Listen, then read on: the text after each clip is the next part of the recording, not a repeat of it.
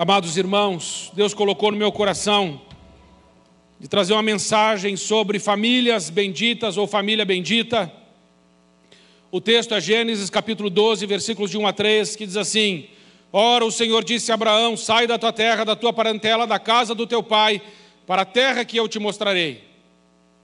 E far-te-ei uma grande nação, e abençoar-te-ei e engrandecerei o teu nome, e tu serás uma bênção. E abençoarei os que te abençoarem, e amaldiçoarei os que te amaldiçoarem. Em ti serão benditas todas as famílias da terra. Sua família é uma família bendita. É bíblico. O sucesso da nossa nação depende da funcionalidade do sistema familiar. O sucesso da igreja depende da funcionalidade do sistema familiar uma família conectada em Deus, uma família que se ama, uma família que se perdoa, uma família que busca a presença de Deus, que é unida e que está sobre a rocha. Esta é uma família inabalável no Senhor. Sem a família, tudo está perdido. Deus decidiu abençoar a terra através da família. A sua família é uma benção. Mas Deus deu para Moisés o decálogo, para ter as famílias direção do que pode e que não pode fazer. Jesus resume o decálogo, a lei e os profetas em dois mandamentos: ame a Deus sobre todas as coisas, ame o próximo como a ti mesmo. Jesus resume tudo na palavra amor. Sem amor, irmãos, não somos nada. A família não é feita de coisas. A família é feita de laços de amor. O amor tem sido um conceito destruído pelo mundo, um conceito distorcido pelo mundo. O mundo distorceu o conceito do amor. As pessoas falam assim: vamos fazer o amor. Fazer amor, elas querem dizer sexo depravado muitas vezes e fora do casamento. Amor não é sexo fora do casamento. Amor não é uma coisa depravada. Amor, irmãos, está muito mais para renúncia do que para prazer. É prazer, mas é renúncia. A maior expressão de amor é Jesus Cristo suspenso na cruz, das três da tarde, das, das nove da manhã até as três da tarde. Seis horas agonizando com cãibras, seis horas esvaído em sangue, Seis horas ele passou, ele foi humilhado, ele foi chicoteado, ele foi caluniado, ele foi difamado, ele foi escarnecido, ele foi cuspido, ele foi abandonado. Mas ele ficou seis horas pendurado naquela cruz, o que ele nos ama. Amor tem a ver com renúncia. Hoje o nosso sistema, o sistema do mundo, faz com que você queira ou entenda amor como satisfação das, das suas coisas pessoais. É, é, o, é o hedonismo. Eu busco aquilo que dá prazer para mim. Isso não tem nada a ver com o Evangelho. O Evangelho não é hedonista, o Evangelho é altruísta. Por isso precisamos entender alguns conceitos. Mas antes disso, irmãos, eu quero falar sobre três tipos de amor e sobre o papel do pai. A família precisa ter três tipos de amor dentro de casa. Amor eros, amor ágape, amor filos. Amor ágape precisa ter dentro da família. Amor ágape é o amor sacrificial. Sem este amor dentro da família, a família sucumbe. Uma família que não tem amor ágape é uma família falida. Uma família que não tem amor ágape é uma família de mentira. Uma família que não tem amor ágape é um grupo. Mas não é uma família. Uma família, para ser família, precisa ter o amor ágape. O que é o amor ágape? É o amor de Jesus naquela cruz, é o amor que renuncia, é o amor que sacrifica, é o amor que morre. Por que, que muitos casamentos estão falindo, irmãos? E isso é uma batalha espiritual, estamos num culto de libertação. Deixa eu falar para você, uma das principais causas de maldição está em Malaquias 4:6, aonde no espírito de Elias vem João Batista para converter o coração dos pais aos filhos e dos filhos aos pais, para que a terra não seja ferida por maldição por Deus. O espírito de Elias na antiga dispensação era um espírito de juízo. E nós temos Elias no capítulo de 1 Reis 17, 18, 19, mostrando isso. Mas no Novo Testamento, na nova dispensação, nós temos o espírito de Elias trabalhando a reconciliação. Por isso, sacrifício, irmãos. O amor é sacrificial. O que isso significa? Marido, você precisa chorar, muitas vezes, para que a sua esposa possa sorrir. Amém, mulheres? Bota ele para chorar ou não bota? O amor chora para o outro sorrir. O amor renuncia para que o outro tenha. O amor, ele é maravilhoso porque ele chora para que você sorria. Ele recua para que você avance. Ele renuncia para que você possa ter.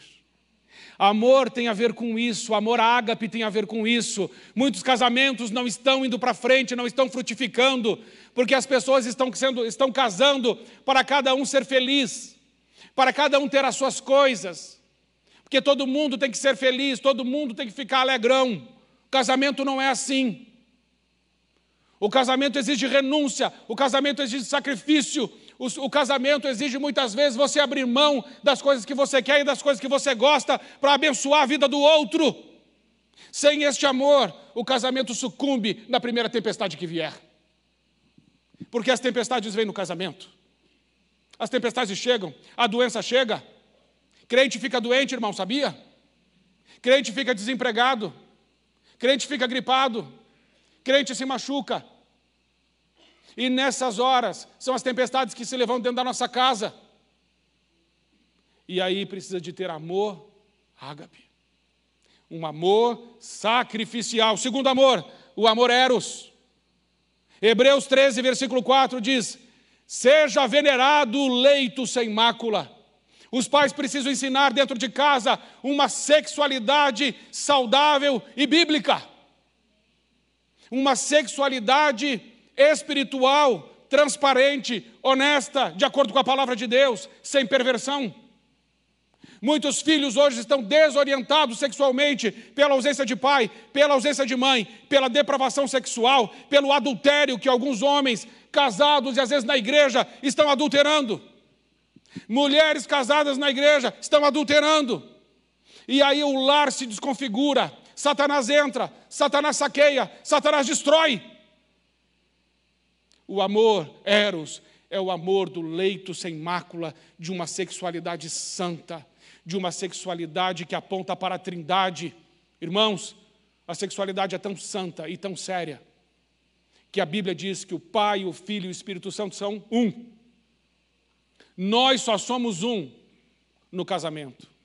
Deixará o homem, seu pai e a sua mãe, unir-se à sua mulher e serão ambos uma só carne. Você é uma só carne na relação sexual, no, no ato conjugal, abençoado por Deus, você se assemelha à Trindade. Sexualidade é preciosa para Deus, é coisa santa. O mundo tem depravado.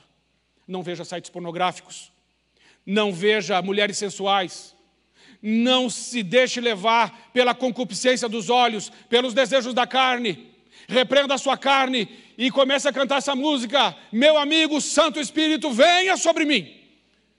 Porque quando o Espírito Santo está sobre você e você é uma pessoa santa, você abre a boca, Deus te usa. Na hora da crise precisamos de Deus. Mas se nós tivermos Deus, quando não temos crise, na hora da crise, Deus se revelará através da minha vida da sua vida. A família precisa ter o amor ágape, a família precisa ter o amor eros, precisa ter, precisa ter o amor filos. Amor filos é o amor amigo. Existem pais que não são mais amigos dos seus filhos, existem cônjuges que não são mais amigos. Porque estão trabalhando, porque estão preocupados em ganhar o mundo, mas estão perdendo a sua alma. Você precisa de ter tempo com a sua família. Você precisa de ter tempo com seu filho. A amizade se desenvolve com tempo e com presença. E a coisa mais cara que existe hoje é tempo e a presença. Pagamos para não ir, pagamos para não estar, pagamos para não fazer. Chegamos tão cansados em casa, tão cansados, vocês chegam tão cansados, que muitas vezes a única coisa que vocês querem fazer é tirar o calçado, colocar um pijama, sentar no sofá, pegar aquele maldito controle e ficar plegue, plegue, plegue, plegue, não fale comigo, eu estou relaxando. Isso não é relaxar, irmão. Aquela caixa preta do inferno, aquilo não deixa você relaxar, aquilo enche a sua cabeça de minhoca. Entendeu? E se você sentar ali e falar assim: Como foi seu dia, meu amorzinho? Talvez você colha alguma coisa. Agora, não dá. O mundo enche a gente de coisas para fazer, para a gente não ter mais tempo uns para os outros. Jesus morreu por pessoas. Jesus não morreu por qualquer outra coisa que não fosse você e eu. A pessoa que você tem dentro de casa, aquela alma, ela vale mais que o mundo inteiro. Amém, irmãos? Dito isso, primeiro ponto da minha mensagem é a função do pai, a função do sacerdote. Primeira função do pai. Aliás, o sacerdote tem três funções: primeira, dar direção, segunda, dar limites, terceira, dar segurança. Homens, homem da direção, homem da limite, homem da segurança. Gravou? Homem da direção. As mulheres estão rindo. Homem da direção, homem da limite, homem da segurança. Amém, varãos? Muito bem. Primeira função do pai é dar direção aos seus filhos. João 5, 19 e 20. Mas Jesus respondeu e disse-lhes: Na verdade, na verdade vos digo: o filho por si mesmo não pode fazer coisa alguma, se não vir fazer o pai, porque tudo quanto ele faz, o filho faz igualmente, porque o pai ama o filho e mostra-lhe tudo o que faz. Quem é que discipula filho? Quem é que dá direção para filho? É o pai. A Bíblia também tem um outro texto, claro que o pai deve levar o filho para o propósito, o pai deve fundamentar o filho na palavra, não é? O pai deve profetizar sobre o filho, o pai deve profetizar sobre a filha. Veja Deuteronômio 33, o capítulo todo. Eu não vou ler o capítulo todo, vou só citar alguns versículos. Mas Deuteronômio 33 diz assim acerca de Moisés: Moisés é o pai dessa nação de Israel. E ele diz assim no versículo 1: Esta, porém, é a bênção com que Moisés, homem de Deus, abençoou os filhos de Israel. Depois, no versículo 7, ele diz assim: E isto é o que disse de Judá, ele abençoou Judá. No versículo 8, e disse de Levi, ele abençoou Levi. Versículo 12, e de Benjamim disse, ele abençoou Benjamim. E de José disse, ele abençoou José. E de Zebulon disse, ele abençoou Zebulon. E de Gade disse, ele abençoou Gade. E de Dan disse, e de Naphtali disse, e de Aser disse. E depois ele diz assim no versículo 29, e ele diz isso para você e para mim. Ouça bem. Bem-aventurado tu, ó Israel. Quem é como tu? Um povo salvo pelo Senhor, o escudo do teu socorro, a espada da tua majestade. Por isso os teus inimigos te serão sujeitos e tu pisarás sobre as suas alturas. Amém, irmãos? Essa palavra de Deus sobre a sua vida. Você é Israel espiritual de Deus e eu também. E essa bênção é do pai Moisés, porque pai abençoa filho, pai dá direção para filho, Quer ver? Veja é, Jesus orando. João capítulo 17, de 20 a 26, Jesus faz uma oração por nós. Essa oração, irmãos, de João 17, é Jesus orando por nós. Jesus é Pai também. E Ele está fazendo uma oração ao Pai, por nós. Por isso o Pai dá direção, o Pai ora. Ele diz assim: Eu não rogo somente por estes, mas também por aqueles que pela tua palavra hão de crer em mim para que todos sejam um. Deus quer que sejamos um com Ele e um na nossa família, na nossa casa, na nossa igreja. Como tua Pai é um em mim e eu em ti, que também eles sejam um em nós, para que o mundo creia que tu me enviaste. E eu dei-lhes a glória que a mim deste, para que eles sejam um. Como nós somos um, Jesus insiste, ele insiste na unidade. Insiste. É impressionante. E neles e tu em mim, para que eles sejam perfeitos em unidade e para que o mundo conheça que tu me enviaste a mim e que os tens amado a eles como tens amado a mim. Pai, aquele que me deste, quero que onde eu estiver, também eles estejam comigo, para que vejam a minha glória que me deste, porque tu me amaste antes da fundação do mundo. Pai justo, o mundo não te conheceu, mas eu te conheci. E estes conheceram que tu me enviaste a mim. Eu lhes fiz conhecer o teu nome e lhe farei conhecer mais, para que o amor com que me tenhas amado esteja neles e eu neles esteja. Amém, irmãos? Jesus, irmãos, está orando por nós. Êxodo 13, 21 diz: O Senhor ia diante deles, de dia numa coluna de nuvem, para os guiar pelo caminho, e de noite numa coluna de fogo, para os iluminar, para que caminhassem de dia e de noite. Irmãos, o povo de Israel era uma nação jovem aqui. O povo de Israel, aqui nesse texto de Êxodo, é uma nação infantil, infância. Deus está ali com uma coluna de fogo, com uma nuvem. O povo só se mexia quando a nuvem andava. O povo só se mexia quando a coluna mexia. De dia e de noite o pai ensinou a andar. De dia e de noite o pai ensinou a caminhar. De dia e de noite o povo aprendeu a se mover quando o pai se movia. Você não pode fazer movimento sem o pai. Seus filhos precisam aprender a fazer movimento, dependendo do pai. Seus filhos precisam aprender a andar de dia e precisam aprender a andar de noite. Moisés, quando se viu, quando Deus falou para ele assim: Eu não vou mais com esse povo, Moisés, vai você, eu vou mandar um anjo bem bom, mas vai você e o anjo. Moisés falou assim: Se o Senhor não for, eu não vou. Eu só vou se o Senhor for. Irmãos, a figura paterna é fundamental numa família. Hoje, mais de 30% dos brasileiros, acredito que bem mais, não tem o nome do pai na certidão de, de, de, de nascimento. É um, um, monte de gente órfã de pai, sem direção, sem segurança, sem limites, sem propósito. Se você é pai, ouça o que eu estou dizendo. Se você se separou, seja uma referência para os seus filhos, não abandone os seus filhos em nome de Jesus. Se você é pai na sua família, seja um pai presente, seja um pai forte, um pai que abençoa, um pai que ama, um pai que dá direção, um pai que tem também direção de Deus, que tem a palavra de Deus como um trilho, um pai que não vive pelo que sente, um pai que vive pela palavra de Deus, um pai que não negocia os princípios de Deus, um pai que discipula, um pai que dá exemplo, um pai que ama. Que você seja esse pai, em nome de Jesus. Mas o pai, além de ele dar limites, o pai também dá segurança, o pai dá proteção. Então, a segunda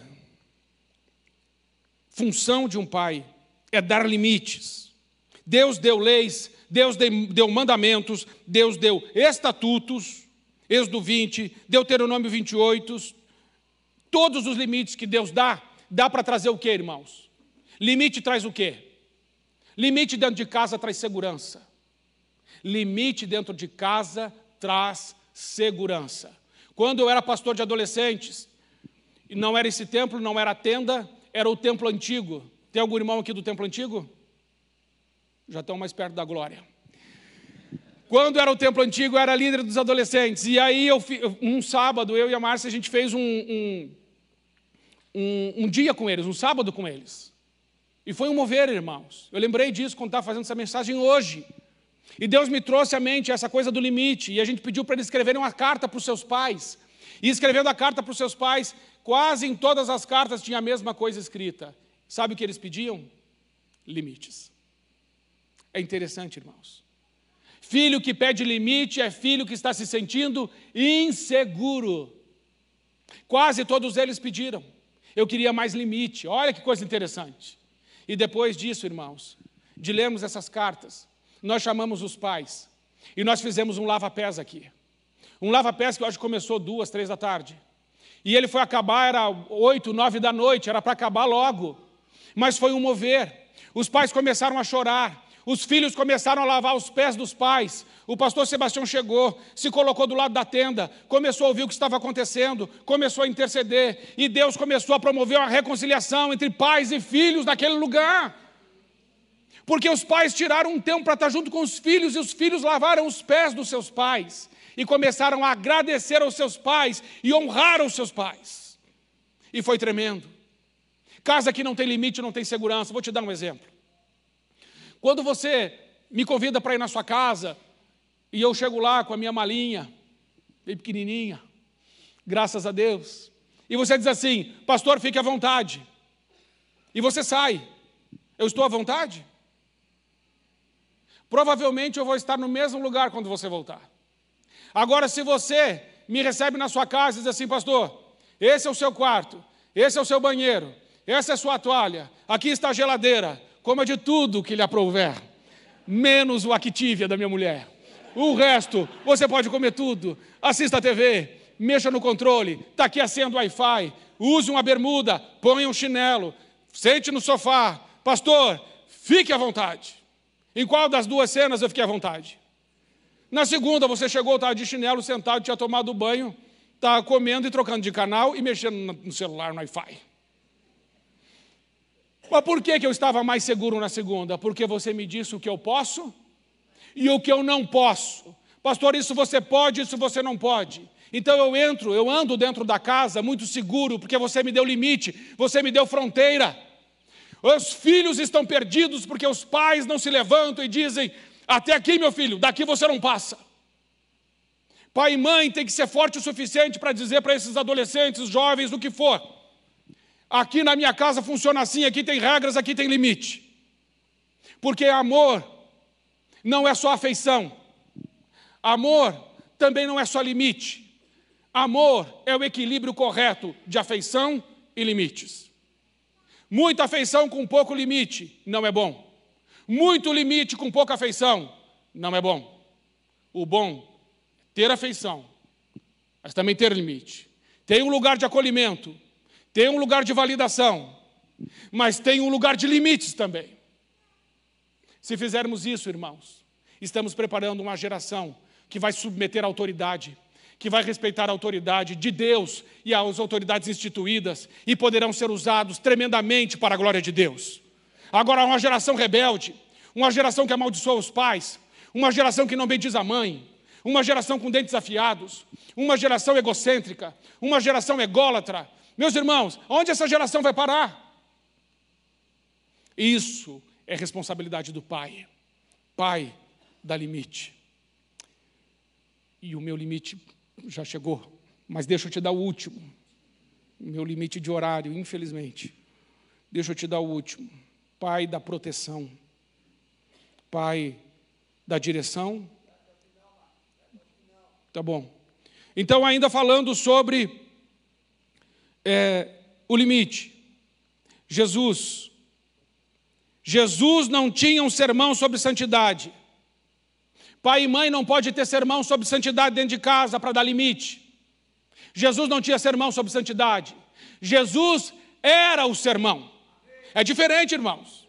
Uma coisa é você pregar um sermão, outra coisa é você ser o sermão. O pai tem que ter autoridade para dar limite e dizer assim: você tem que olhar para mim, meu filho. Você tem que olhar para o meu comportamento. Você tem que olhar para as minhas atitudes. Você tem que olhar para o meu posicionamento. Seja imitador de Cristo, mas seja também meu imitador, porque você sabe que eu sou um homem de Deus, você sabe que eu sou um homem honesto, você sabe que eu sou um homem que não tolera mentira, você sabe que eu sou um homem de princípios e eu não vou tolerar coisa diferente de você. E, e o que, que o filho vai dizer? Sim, senhor, pai. Ele tem que dizer isso, porque se ele não disser isso, ele está frito.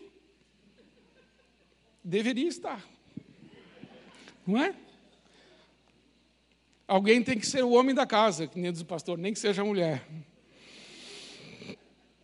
O terceiro, a terceira função do pai é proteção. Primeira direção, amém? Segunda, limites. Terceira, proteção.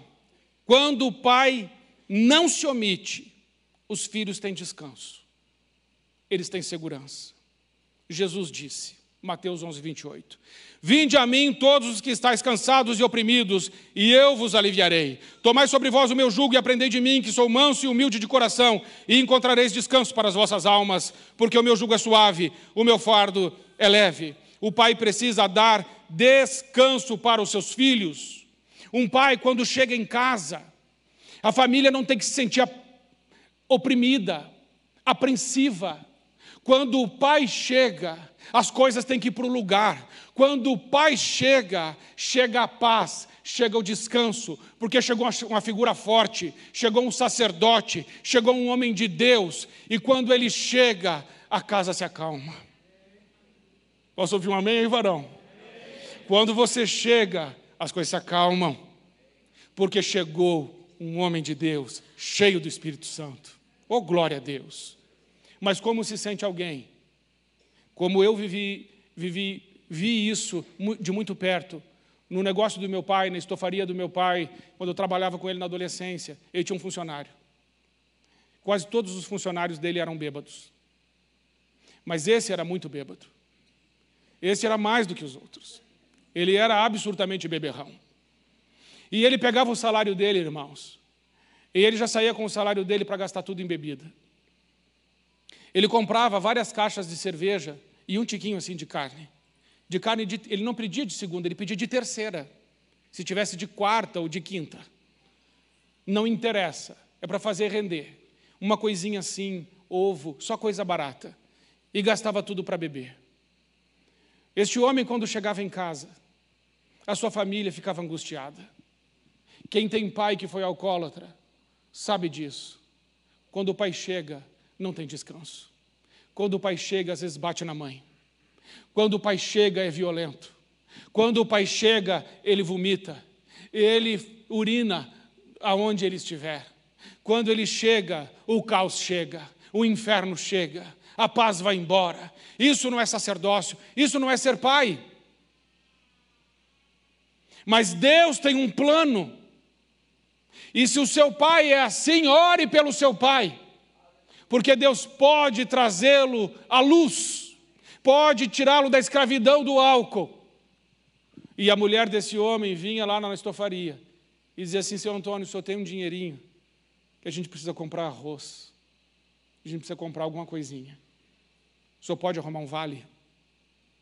Ele sempre arrumava, mas a humilhação a humilhação de um pai ausente, o pai que chega drogado, e tem o pai que não chega, o pai que foi embora, o pai omisso, o pai que se acovardou, o pai que desistiu da família.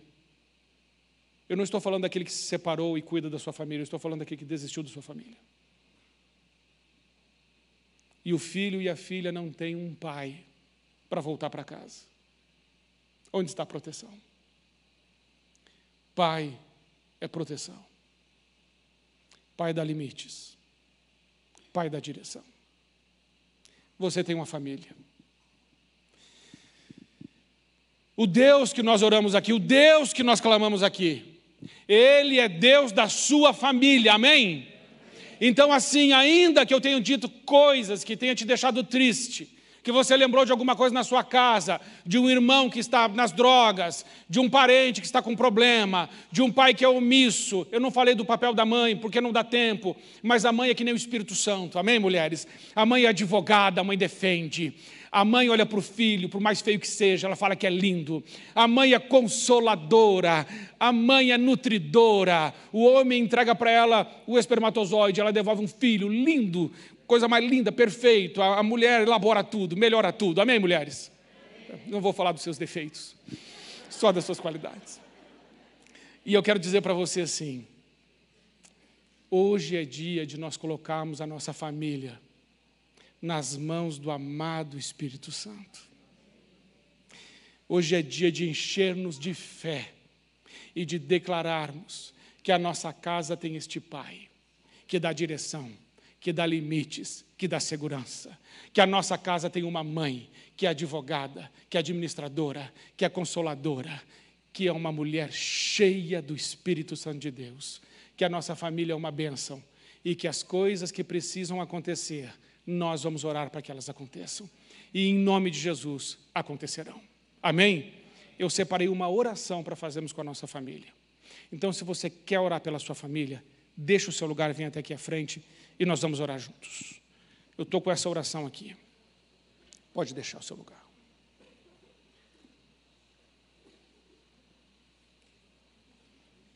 Você vai repetir, tá bom? Então, quem quiser fazer essa oração, deixe o seu lugar e venha. Não importa a situação da sua família, Deus é maior do que qualquer situação que oprima a sua família, que traga tristeza para a sua casa. Se você é, pai, pode vir bem para frente para que todos possam vir, todos possam chegar. Você que está assistindo pela internet, você é a igreja também, e nós estamos conectados com você. E eu quero dizer para você repetir aí na sua casa essa oração, mas repita com fé, creia, o Deus que está aqui é o Deus que está aí. Se encha de fé, talvez você que está me ouvindo pela internet, a sua família esteja um caos, mas Deus é o Deus que transforma o caos num jardim regado, numa casa abençoada, numa família próspera. Creia, nós aqui cremos também em nome de Jesus. Então vamos orar juntos. Diga assim: diante de Deus Pai, Deus Filho e Deus Espírito Santo, eu assumo a responsabilidade de ser um homem, uma mulher, segundo o coração de Deus. O Senhor não verá iniquidade na minha casa e maldade na minha linhagem. O Senhor meu Deus, Ele é comigo, e no meio da minha casa ouve-se orações ao Rei. Deus me tirou das trevas, e contra mim não vale encantamento, nem adivinhação, nem praga, nem qualquer maldição, pois a obediência na minha casa e dizem acerca dela que coisas grandes Deus tem realizado. Eis que a minha descendência se levantará como a leoa e se erguerá como o leão e derrotará todos os seus inimigos. Quão formosas são as minhas tendas e as minhas moradas. A minha linhagem é abençoada pelo Senhor. Como os ribeiros se estendem, como jardins à beira do rio,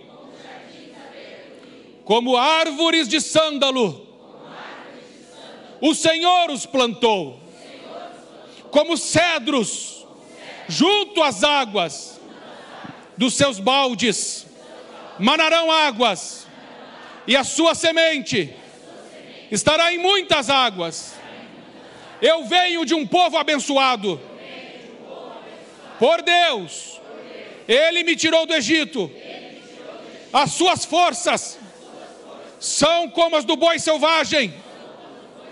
Consumirá as nações, seus inimigos, e quebrará seus ossos, e com as suas setas os atravessará encurvou-se, deitou-se como leão, e como a leoa, quem o despertará? Benditos os que me abençoarem. Eu anuncio a Satanás e as suas forças que Jesus é por mim. Ele morreu por mim. Ele ressuscitou. E ele está comigo agora. Senhor Jesus, eu declaro que a minha casa é eternamente propriedade exclusiva do Senhor, dedicada ao Senhor. Eu sou filho de Deus, creio no seu nome, não nasci do sangue, nem da vontade da carne, nem da vontade do homem, mas de Deus.